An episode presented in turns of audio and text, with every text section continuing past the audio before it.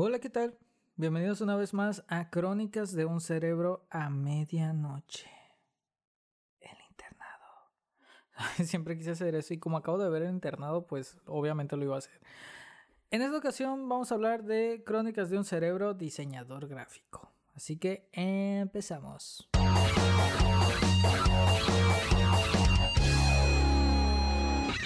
Bueno, lo primero que les voy a decir es que mi cerebro es casi casi de diseñador gráfico, pero en cuerpo de comunicólogo.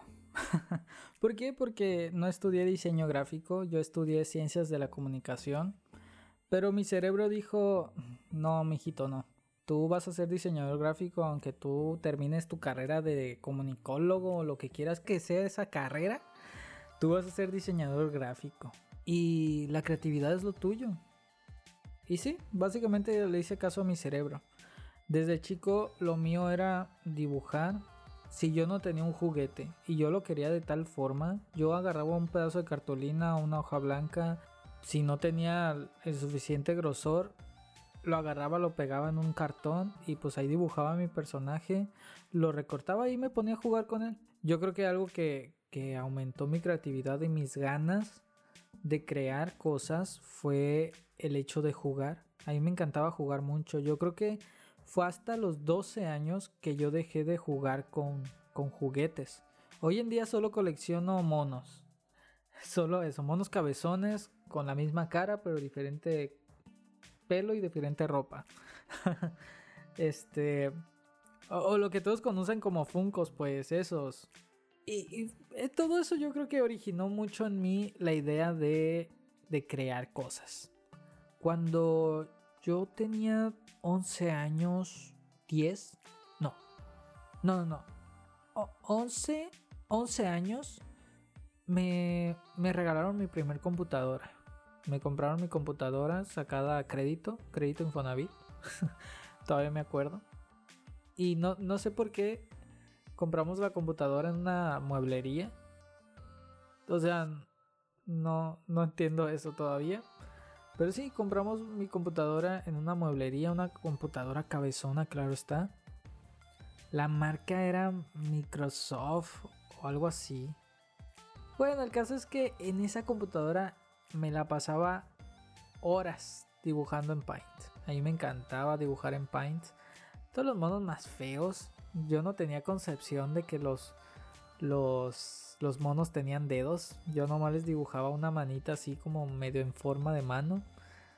Porque pues veía a las chicas superpoderosas y decía, pues ni dedos tienen. Y son famosas, entonces ¿para qué le dibujo dedos a mis monos? Pero me quedaban muy bonitos, eso sí. Yo siempre hacía el molde de uno. Ese lo copiaba y ya le ponía otro pelo, otro color de ojos, ya era otro. Básicamente yo inventé los funcos. Pero sí, o sea, agarraba el molde, hacía el molde de, de, un humano y ya copiaba, pegaba y en otro, pues en otro espacio de mi, de mi, de mi lienzo de, de paint, ahí ya le dibujaba otro pelo, otros colores, si era de más morenito y así. Y lo mismo, hice un molde de, de hombre y un molde de mujer porque yo quería tener ambos, ambos géneros para jugar, ¿saben? De hecho, cuando era más chico, bueno, en mi niñez, nunca, nunca, no es que no me permitieran jugar con Barbies, porque si era algo mal visto, claro está. Pero siempre quería tener un personaje femenino con el cual interactuaran mis monos. Digo, esto es, no, no es un mensaje homofóbico ni nada, pero ¿cómo no le permites jugar a un niño con una muñeca y un muñeco? Y luego te quejas de que tu hijo salga gay y lo dejas jugando con un Max Steel y un Action Man. Hazme el reverendo favor. Entonces, yo a huevo quería tener muñecas. Entonces, para mí, eh, no hubo como una prevención de eso. O sea, nunca me prohibieron cosas así. Porque yo tenía superheroínas. Me acuerdo que tenía una. Tenía una Supergirl. O no me acuerdo qué era. Sí, sí era una Supergirl tenía una Gatúbela. Gatúbela muy acuerpada, por cierto, porque era la versión de, de la serie animada, la del traje gris. Y tenía la, la comandante del planeta del tesoro, la que es como un gato. Y pues yo tenía mis Action Man, pero todos eran de figuras de acción más chiquitos. No eran, no eran los, los Action Man como de, de 30 o 35 centímetros, no me acuerdo cuánto medían. Sino tenía mis figuritas chiquitas porque yo siempre fui muy minimalista y me gustaba que todo me... o sea, poder jugar con, con todo lo que tuviera a la mano. Y pues sí, o sea, tenía figuritas que salían en McDonald's. De hecho, nada más tuve una Barbie que era que era de estas que salían en McDonald's, que venían pegadas en una base. Y pues por mí mejor, porque así se paraban, porque ya ven que luego tenían las piernitas de popote. Y pues ahí jugando, o sea, a veces eran que la hermanita de allá, o la mamá, o, y el papá, o los dos eran hermanos. Yo necesitaba crear mis propios, mis propios personajes. Yo también soy muy conceptual, eso sí soy muy conceptual, entonces no puedo pensar una idea sin primero conceptualizarla. Cuando trato de escribir algo, siempre trato de, dibujar a los personajes, de si tiene una característica, tenerla este, presente por medio de un dibujo, porque si hago la descripción del personaje, a mí se me olvida, prefiero tenerlo en una libreta ya dibujado y cuando estoy escribiendo, ah, y el lunar del personaje, o los ojos azules del personaje, o el personaje delgado. Y, por eso les digo que era muy conceptual. De hecho, yo antes, uy, se van a burlar, pero cuando iba en la secundaria, llevábamos taller de mecanografía y me gustaba mucho, me gustaba mucho escuchar las, las teclas de, de la máquina que a veces me la pasaba escribiendo como series, pero series ridículas, ¿eh? series tipo telenovela de, de Televisa Niños. Eh, y las escribía, en, o sea, me la pasaba escribiendo en mi, en mi máquina de escribir. Ah, hacía como episodios de, de tres páginas y así se iban aumentando. Y yo ya tenía una novela completa, casi, casi ridícula. Obviamente, una novela que ni, ni Carla Estrada haría, ni nadie. Entonces, para mí eran, son cosas muy personales. Y después, cuando tuve la computadora, amigos, yo cuando hago diseño, y así aprendí a hacer diseño, aprendí de construyendo. O sea, si yo veía un diseño ya hecho, yo lo desmadraba y lo volvía a hacer a mi manera. Y eso pasó con una serie que hice en PowerPoint. Yo tomé clases de, de computación como a los 11, 12 años. No, como a los 11 años. No, no, no, no. Miento, a los 12 que recién entraba a la secundaria. Y cuando me me enseñaron PowerPoint, dije, con esto hacen las películas animadas, ya la hice. Yo en mi inocencia, amigos. En ese entonces creo que estaba en boga Vete a la Verge y todos esos videos, creo, no me acuerdo muy bien. Y yo decía, pues yo también puedo hacer eso con, con PowerPoint, supongo. Y no, amigos, no se puede. Eh, yo traté de hacer personajes en, en Paint y pasarlos a, a este PowerPoint. Y eran los personajes estos con molde que les digo, estaban re feos, tal vez. Luego les suba unas imágenes a mi cuenta de, de Instagram, si es que encuentro. Si tengo algunos episodios de, de algunas series que hice en, en PowerPoint en mi vieja computadora. Pero si encuentro les subo algunas imágenes. El caso es que después de eso pasé a a una serie muy inspirada, eh, no en mi familia, sino en el apellido de mi familia, pero un poco en, los problemas, porque sabía con, cómo conceptualizar a los personajes. Y descubrí un mundo nuevo y fácil. no, descubrí un mundo de vectores, amigos. Ahí yo en PowerPoint aprendí a manejar vectores. No sabía ni qué eran, yo no entendía nada de eso, yo sabía que podía modificar las figuras y hacer un desmadre y hacerlas más bonitas porque pues yo quería. Pues resulta que antes en PowerPoint, en Word, en Excel y en todos estos existía una carpeta llamada oh, Clip Arts, algo así, que eran estas imágenes preinstaladas en, en, en Windows. Bueno, en Office, no me acuerdo muy bien en, si era en el sistema o en Office, que eran como para para complementar en tus documentos. Ay, no, que si eh, una ilustración de una mamá y te, aparecían imágenes de mamás amamantando, de, de señoras cuidando a sus hijos, así. Pero yo encontré una serie de imágenes parecidas. Estaba la mamá, estaba el papá, estaba el hijo, estaba la hija, estaba el abuelo, estaba la abuela. Dije, esta es mi oportunidad. Copiar, pegar a una carpeta fuera de esa carpeta que estaba dentro de, las carpetas del sistema. Pegué todos los personajes, vi que estaban en clip art. Yo no sabía el, formato ni nada, la neta, nunca me fijé en el formato. Pero eran formatos de vectores que podrían, que podían pegarse como formas en PowerPoint. Y ahí se pueden desagrupar esas formas.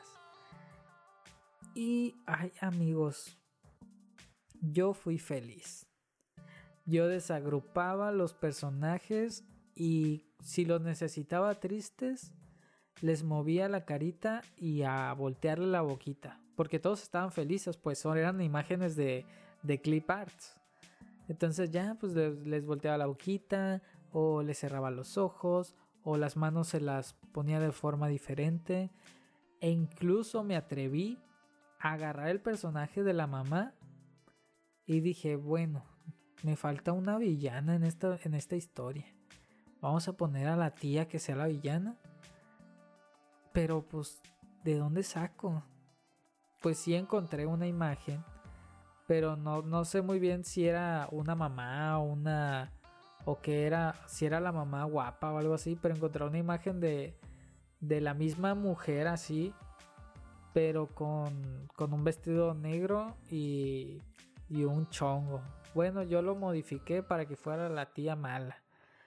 Y ahí medio le di color y todo.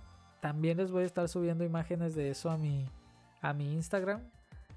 Y, y amigos, yo me inventé una historia. Yo me inventé una historia. La historia se llamaba La familia Romero. Trataba de una, de una familia heteronormal.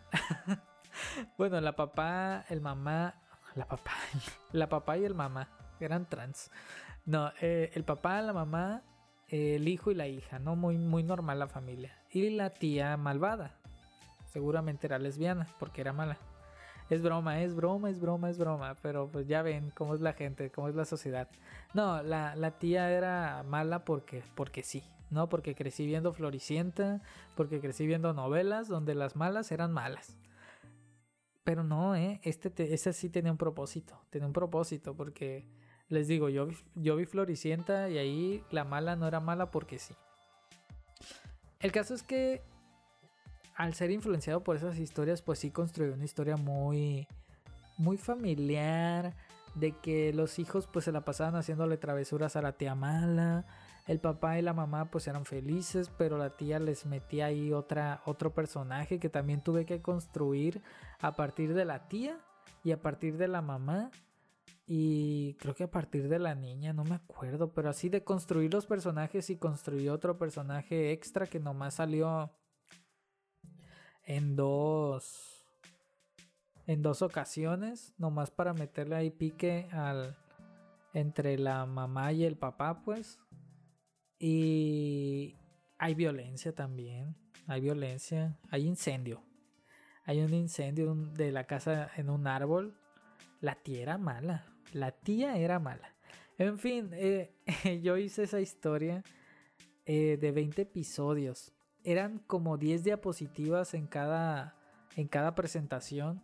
Creo que las primeras sí eran de, de 6 o de 8 pero fueron aumentando de 10 a 20 diapositivas porque entendía que eran diapositivas, no hay límites en las diapositivas. Y algo chistoso es, ¿y pero cómo contabas la historia? O sea, ¿hacías que hablaran o qué onda? No, amigos, era como una especie de cómic donde posicionaba a los personajes y en la presentación aparecían con efectos de transición, los, los monitos pues. Y si aparecían en a escena pues le ponía el efecto de deslizar. Y así todo era clic, clic, clic, clic. No era nada, nada automático ni nada. De hecho cuando hablaban los aparecían los globitos de diálogo. Y era un cochinero de globitos de diálogo que ya después en las siguientes historias que hice eh, en PowerPoint, yo ya sabía cómo poner el globito de diálogo encima del, globo que ya salía para que, para que no se amontonaran tantos globos alrededor del personaje. En fin, eh, fueron 20 episodios con un final feliz. No sé si tengo todavía ese, esos esos proyectos, creo que... Ay, creo que no. Y me pesaría mucho porque de hecho... Ay, hubo un incidente tan feo que la verdad he tardado en superar porque en verdad yo no esperaba que me sucediera esto a mí, menos de una persona que, que yo, yo tenía en un pedestal, pero pasó a arruinarme toda la, la, híjole, no, no quiero decir arruinarme la vida, sino arruinar muchas cosas de las que yo estaba seguro iban a salir más cosas. Y es que eso que empezó con, con, con PowerPoint y los clip arts avanzó a que yo vectorizara mis propios personajes directamente en PowerPoint. Y amigos, yo hacía diseño de vestuario, hacía diseño de escenarios, Ay amigos, extraño esos tiempos porque hoy en día la pienso tanto. Llega un punto en el que como diseñador ya te, te, mal, te malviajas en que todo es para ganar dinero y si no lo haces bien, ya valió, valió madres y ya no vas a ganar nada. Y antes yo no pensaba en eso. Y hacía muchísimas cosas amigos. Después de la familia Romero, esta telenovela, serie, sitcom de, PowerPoint. Hice otra que se llamó Tribus Urbanas. Háganme el fucking favor, ¿no? Esta, esta pues serie, PowerPoint serie, ah, fue a raíz de una obra de teatro que, que hicimos en, en la secundaria, muy macuarra. Recuerdo que la presentamos en la graduación también. Ay, pura pena ajena. En fin, la hice en PowerPoint y esa la hice con monos feos de, de Paint. Dije, yo necesito ver personas humanas, no estas caricaturas que usaba para la familia Romero. Necesito más seriedad.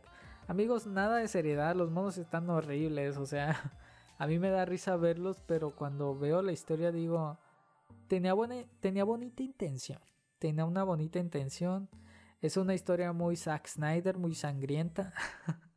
no, sí es una historia como de... Trata de ser de conciencia, pero a la vez como de fantasía. Porque yo en esa temporada, les digo, er, estaba muy influenciado por las historias de Chris Morena, que es la directora de, de Floricienta, de Amor Mío, de Casi Ángeles, de Rebelde. Yo nunca vi Rebelde mexicana, nomás vi algunos episodios de la, bueno, creo que una temporada de la Argentina y estaba muy influenciado por ese por ese por ese trabajo en televisión argentina y la mayoría de los proyectos que hice en PowerPoint eran como en esa línea.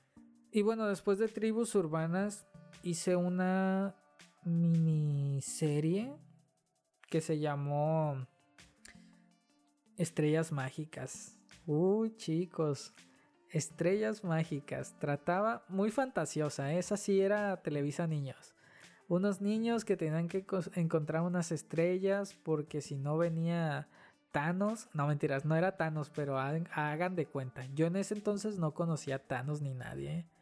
Venía un monstruo que quería tenerlas todas para poder este, conquistar la Tierra o algo así. Es esa, de hecho, esa serie primero la escribí a papel. No sé dónde está la libreta. No quiero saber dónde está. No, no es cierto. Sí quiero saber dónde está. El caso es que toda esa, esa historia la tengo escrita en papel. Y la hice en PowerPoint. Y... Bueno. No, sí la terminé. Creo que sí la terminé, pero no, no la recuperé completa. Igual los diseños de los personajes están horribles. Después fue cuando ya dije, no, yo necesito personajes chidos, necesito figuras bien humanas, no necesito estos bodrios que hago en Paint, ni a estos personajitos de caricatura de, de la familia Romero. Entonces vamos a buscar vectores de referencia de, de señoras, señoritas, de señores, señoritos jóvenes, adolescentes y adolescentas y niños. Y amigos, eh, sí encontré, encontré en los clip arts muchos eh, personajes humanos que yo no me atreví a tocar porque no me sentía tan seguro. Y dije, vamos a darle. Y la primera historia historia que hice con estos personajes. ¿Cuál fue? Ah, ya. Se llamaba ah, Super 18. Háganme el santo favor. Era como una copia pirata de quinceañera. y pues floricienta también. Porque yo quería hacer algo así de chido. Fue una historia muy adolescentona muy, estuvo muy curada, pero les digo, fue mi primera introducción a la composición de personajes, diseños de personajes, eh, diseños de, de, escenarios, amigos. La historia giraba alrededor de un centro comercial, entonces mi base principal era la gran plaza. Entonces imagínense cómo armé todo ese escenario en una pantalla de PowerPoint. O sea, en, en una diapositiva de PowerPoint. Luego había un interior de una casa de una mansión. Las mansiones por fuera también estaban muy inspiradas en una villa navideña que tenía mi mamá. Yo me daba vuelo mucho usando formas. Rectángulos, círculos, triángulos. Híjole, y ahí empezó todo. O sea, todo esto fue el origen del diseño gráfico la idea, el formato, pero si se dan cuenta todo estaba encaminado a la producción audiovisual, a la producción de, de historias, de series, de telenovelas, de películas, de guiones, de personajes, porque muy dentro de mí estaba la idea de ser productor de televisión o director de televisión. Porque hasta eso cuando jugaba con mis monos, con mis juguetes, yo también agarraba mis personajes de, juguetes y armaba mi, mi estudio de televisión supuestamente en miniatura y ahí me ponía a jugar con los personajes. No, que el concurso y se vale y, y Vida TV y ¿qué, ¿qué, otro programa había? No me acuerdo. Este, ah, el reto Burundis. No sé si se acuerdan del reto Burundis donde se quemó Adal Ramones con un reto que les cae escombro, no sé qué onda. Pero me encantaba el reto Burundis. Eh, luego estaba el juego de la Oca y así me ponía a jugar con mis monos también. Me acuerdo que así el logotipo yo lo dibujaba en pues en una hoja de papel, lo recortaba y lo pegaba ahí en el escenario que yo armaba en, en mis mesas. Si le preguntaba a mi mamá si se la llegan a encontrar por ahí este, pregúntenle cómo tenía yo mi cuarto cuando, cuando tenía juguetes. Tenía mi cuarto repleto de cosas. En una esquina tenía una mesa con un con cajas montadas como si fuera un edificio. En otra mesa por el otro lado del cuarto tenía otro otra otra escenografía y por abajo de la tele otra y a veces hasta abajo de la cama yo tenía ahí cuevas o cosas así de los villanos. Ay amigos, así empezó toda mi, aventura por, el diseño gráfico a partir de jugar, a partir de crear historias, a partir de, no tener miedo de cagarla. Porque cuando empecé a usar PowerPoint amigos, mi computadora a veces, a veces me mandaba a volar. Se descomponía una y otra y otra vez de tanto, de tanto hilo, de tanto uso que le daba, pues. Y de hecho, después de haber hecho eh, Super 18, yo dije, tengo que meterle más, más diseño y más realidad a esto. A los personajes ya les ponía eh, sombra, les ponía luz, les ponía sombra en los pies, o sea, para que reflejaran sombras. Antes solamente los, los ponía y ya. Les daba más movimiento este seguido. O sea, ya, ya hacía transiciones largas con, con este con las transiciones de, de diapositivas. Ya no era mucho con las transiciones de, de los personajes así deslizándose. De hecho, había aprendido a usar la, herramienta de, de, línea de seguimiento. En, PowerPoint hay una, hay una herramienta donde dibujas una línea y esa es la, la, la guía que sigue tu forma para... que sigue como un camino pues que tú ya habías trazado. Y luego... ¿Qué más? Uy, uy, ay amigos hacía videos en Movie Maker para las intros de las, de las series. O sea, en la primera diapositiva ponía el intro, o sea, insertaba el video de, de, la intro en PowerPoint en, la primera diapositiva y ya en cuanto acababa el video empezaba la, las diapositivas y pues ahí te indicaba de darle clic y así. Los cuadros de diálogo ya eran uno sobre otro, o sea, no ponía uno arriba, el otro abajo, el otro a un lado de cada diálogo que decían, todos estaban, toda la animación era sobre el mismo, el mismo círculo de diálogo. Los diseños de los personajes, les digo, a mí me encantaba porque usaba el molde, si era una chica, ese mismo molde lo usaba para una mujer más grande o para una mujer de color siempre usaba actores reales como referencia de, de ropa, de cortes de cabello y de color de, de ojos y, y calzado. Ay amigos, era una... Era un elaborar de cosas que si la persona que me borró todos estos proyectos me escuchara, le valiera madres también. o sea, Yo ya había planeado una historia, había hecho los personajes, había hecho uniformes, porque a mí me encantaba hacer historias que, que rompieran el género de la escuela. O sea, yo veía que en, Televisa y en Canal este, de las Estrellas salía que tu patito, que tu rebelde, que tu camaleones, y todos eran como escuelas muy raras, o sea, todos usaban tenis y tenis hasta la rodilla y yo no, yo hacía uniformes neutrales y los personajes se caracterizaban por sus actitudes más que por sus sus trajes estrafalarios o por traer una pluma con, con corazoncitos y decir ¿qué decían? Ni me acuerdo, nadie pasar esta esquina, yo qué sé.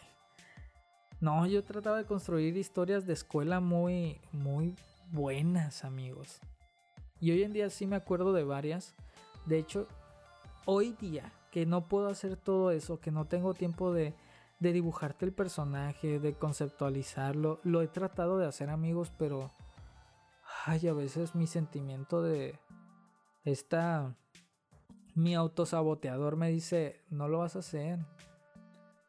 Amigos, estoy luchando todavía con este sentimiento. Y créanme, voy a tratar de hacerlo. Pero no es la, es la forma fácil pues la forma en la que yo sé hacer las cosas. De, de sacar un molde y de ahí partir todo.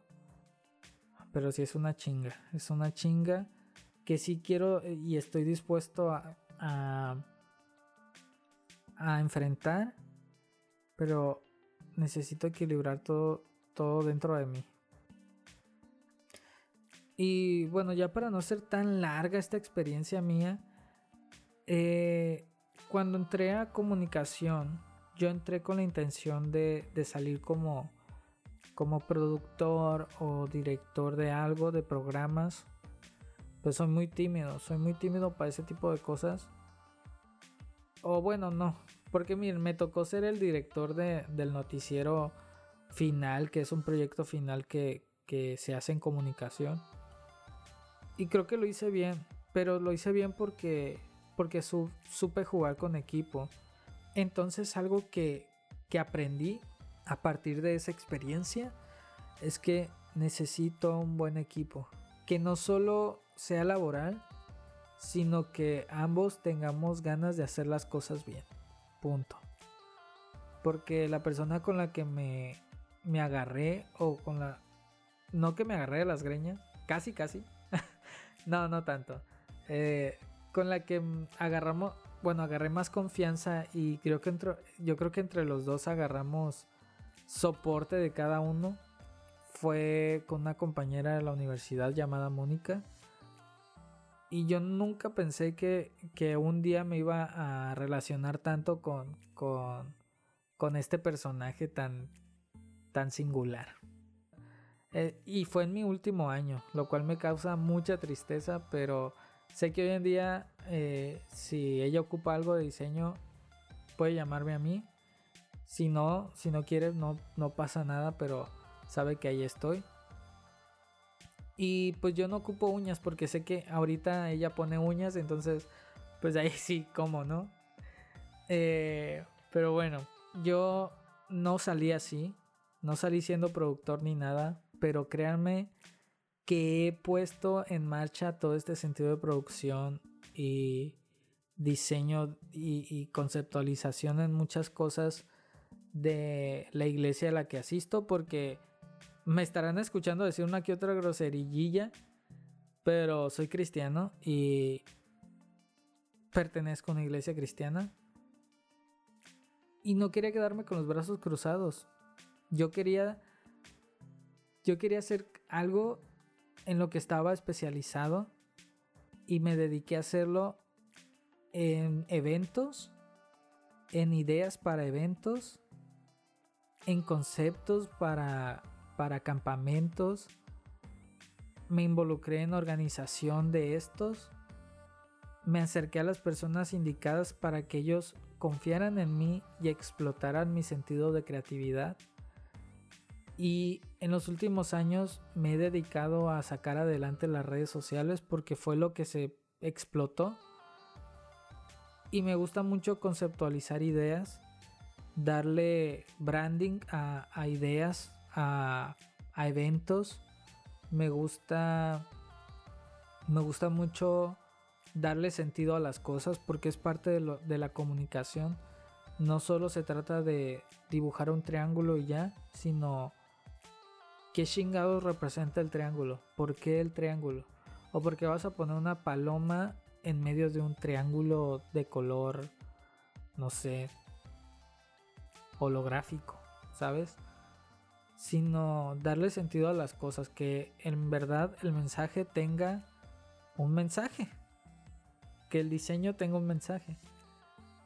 Y no sé, yo, yo siento que eso es lo que me ha abierto camino eh, en la pues en la vida como diseñador de que mis diseños no solo van de un de algo que se vea bonito ya, sino algo que comunique, algo que diga esto es así porque habla así.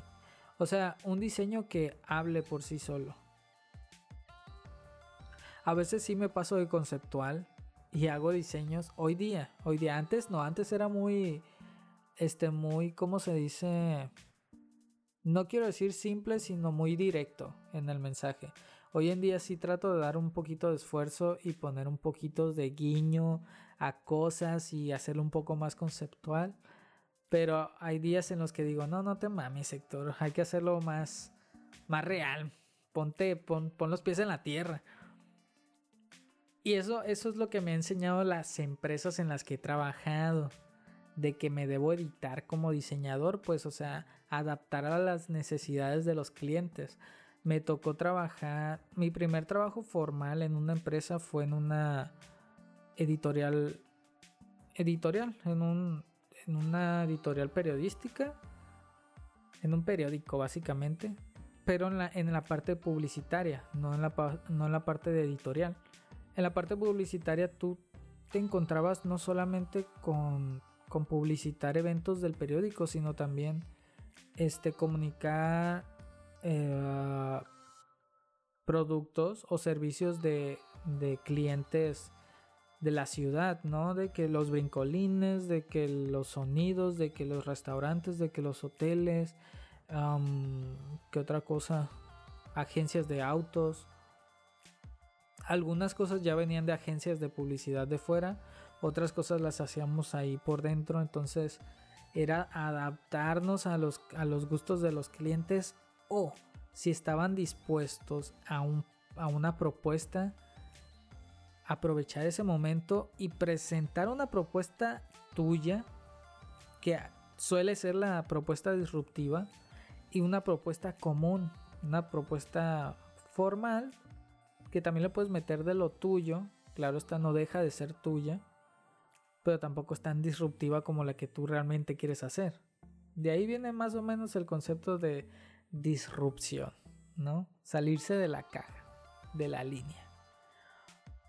Y ahí es donde aprendí mucho a, a tener paciencia también, a conectar con el cliente, a conectar con los que conectan con el cliente y a ser amigos en el gremio del diseño. Y eso, eso abre muchas puertas y eso pues te hace ser feliz y estar satisfecho con lo que tú haces. Yo la verdad estoy muy contento hoy en día donde estoy porque no estoy solo por porque sí, estoy porque tengo las herramientas para para estar donde estoy. Ahora que si no tengo la disciplina, créanme que estoy luchando. Los diseñadores no somos disciplinados. No nos hagamos pato. Todos queremos ser libres de nuestros horarios. Queremos ser salvajes en nuestra forma de, diseñar. Pero realmente ni uno es disciplinado al 100%. Yo creo que nadie en este mundo es disciplinado al 100%. Y no sé, creo que a los diseñadores nos cuesta más. Amigos, colegas, díganme si sí o no. Pero siempre es bueno ah, tratar de hacerlo, hacer el cambio. Como diseñador nos cuesta, a lo mejor lo hacemos una semana y la siguiente semana ya se nos olvida. Pero siempre está la conciencia, ¿no? Por lo menos en mí sí. No sé más, no sé allá afuera. Pero creo que es ah, importante la disciplina en un diseñador porque así primero que todo proteges tu marca, proteges tu sí, tu, tu marca como diseñador, desarrollas más creatividad y te organizas más en tiempo, pues, o sea, no todo es trabajo, a veces también es descansar como ahorita yo debería estar descansando, pero estoy aprovechando para hacer esto que me anima mucho, que es platicar. Y, y pues siempre buscar eh, aprender, seguir aprendiendo. Yo la verdad sé que aún tengo mucho que aprender. Una de las cosas que me llama muchísimo la atención es la animación. Ah, se me fue el nombre, se me fue el nombre. Ah, ah. No es stop motion, es motion graphic, motion graphic. Ya sabía que tenía que decir la palabra incorrecta para llegar a la correcta. Sí, eh, me llama mucho la atención el motion graphic. Estas animaciones como tipo minimalistas. Me, me, me maman, como dice. Me encantan.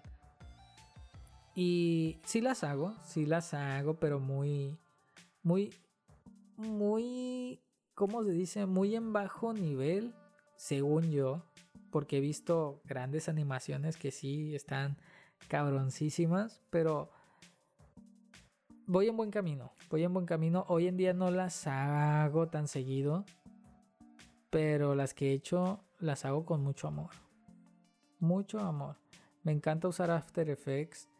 Yo no creo, no creo que sería un gran este animador yo la verdad, si hay alguien de, la universidad, no. Sí, si hay alguien de la UAS, saludos. No, pero si hay alguien de la universidad, este, del OPSIN. ¿Cómo es? Universidad Pedagógica de Sinaloa. UPSIN. Sin, no sé, miren.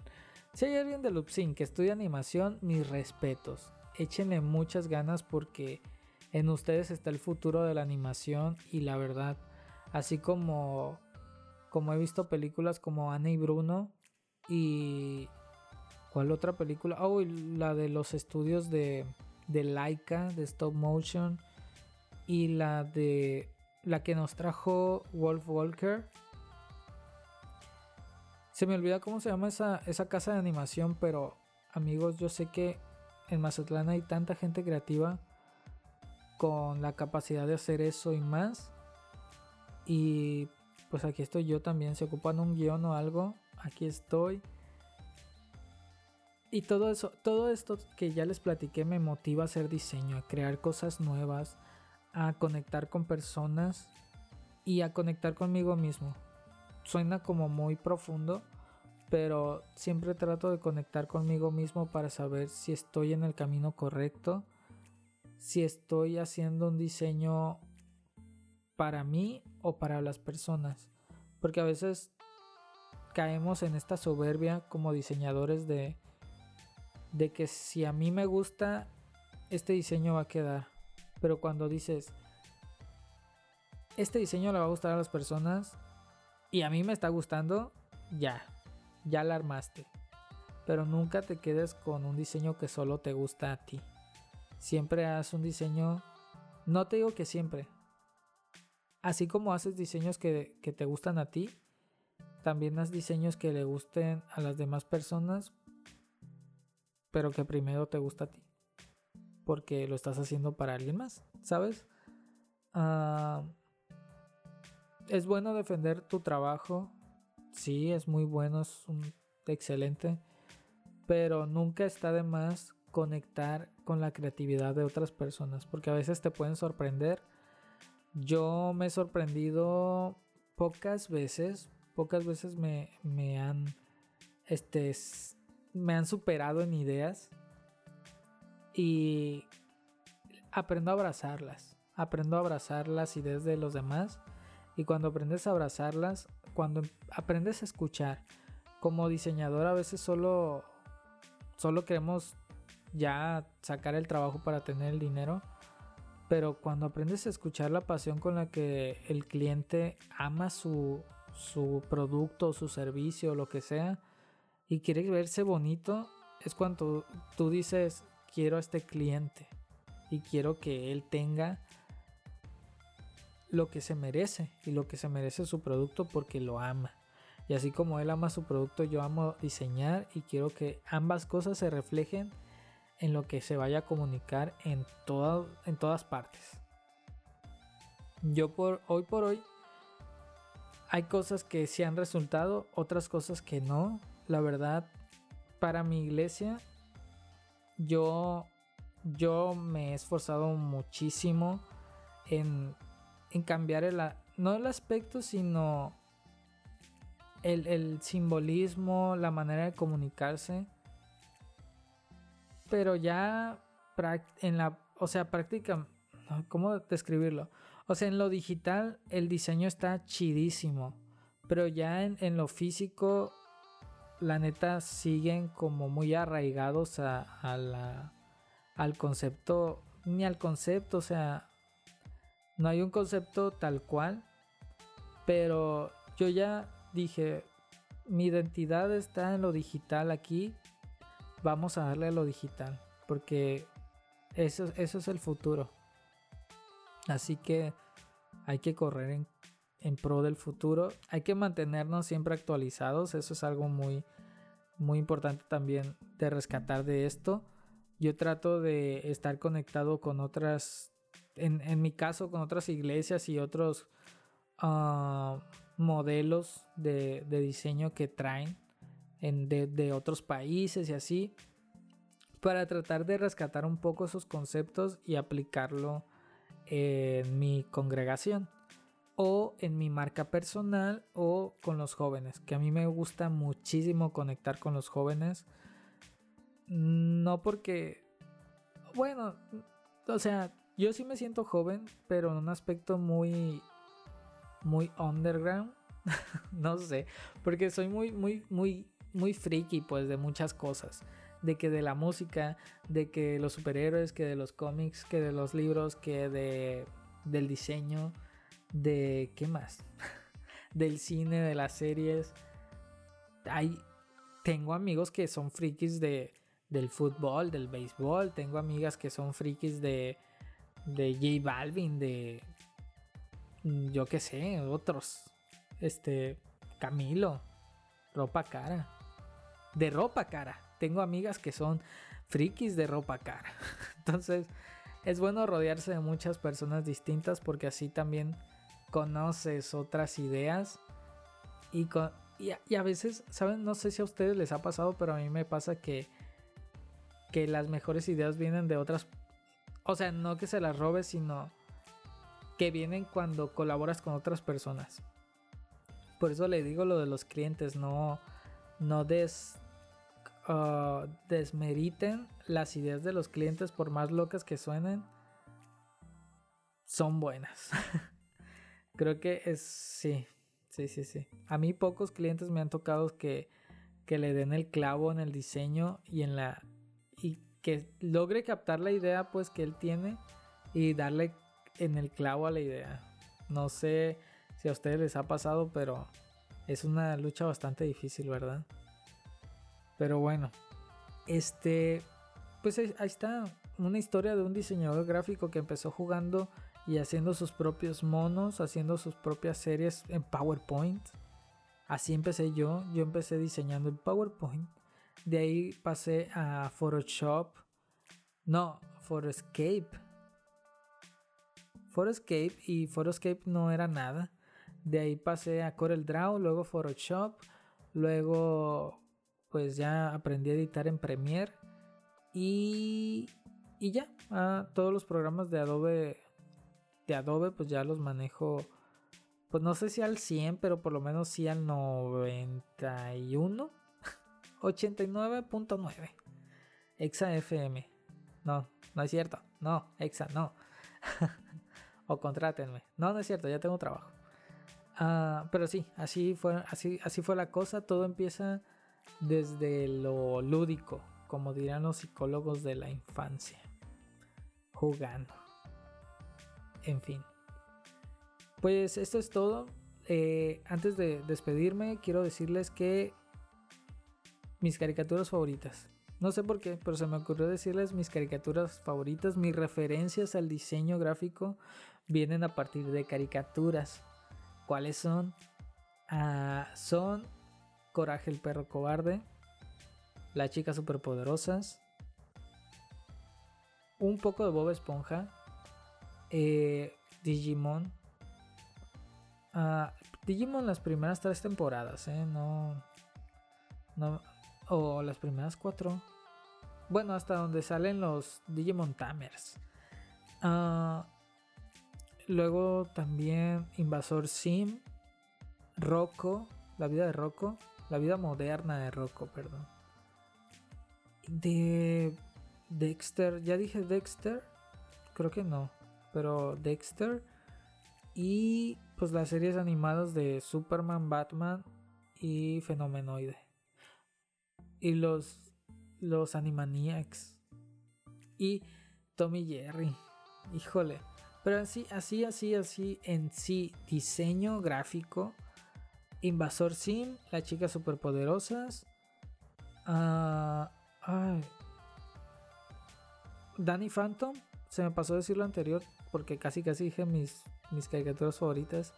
Danny Phantom y yo creo que Kablam, tampoco se, se me pasó decirlo, pero Kablam y La vida moderna de Rocco. Yo creo que son mis referencias en cuanto a diseño gráfico que, que sí trato de, plantear un poco en mi, en mi marca. Pero bueno, hay muchas otras producciones que me llaman mucho la atención, pero ya hablaré de eso en otro, en otro capítulo, tal vez de, de Crónicas de un cerebro seriéfilo o cartunesco. Yo qué sé. Tal vez invite a alguien muy especial para algo así. Pero mientras, esto ha sido todo en Crónicas de un cerebro. Crónicas de un cerebro que ya se quiere apagar a medianoche. Eh, espero que estén muy bien. Espero que les haya gustado. Espero no haber sido tan repetitivo como anterior en el último.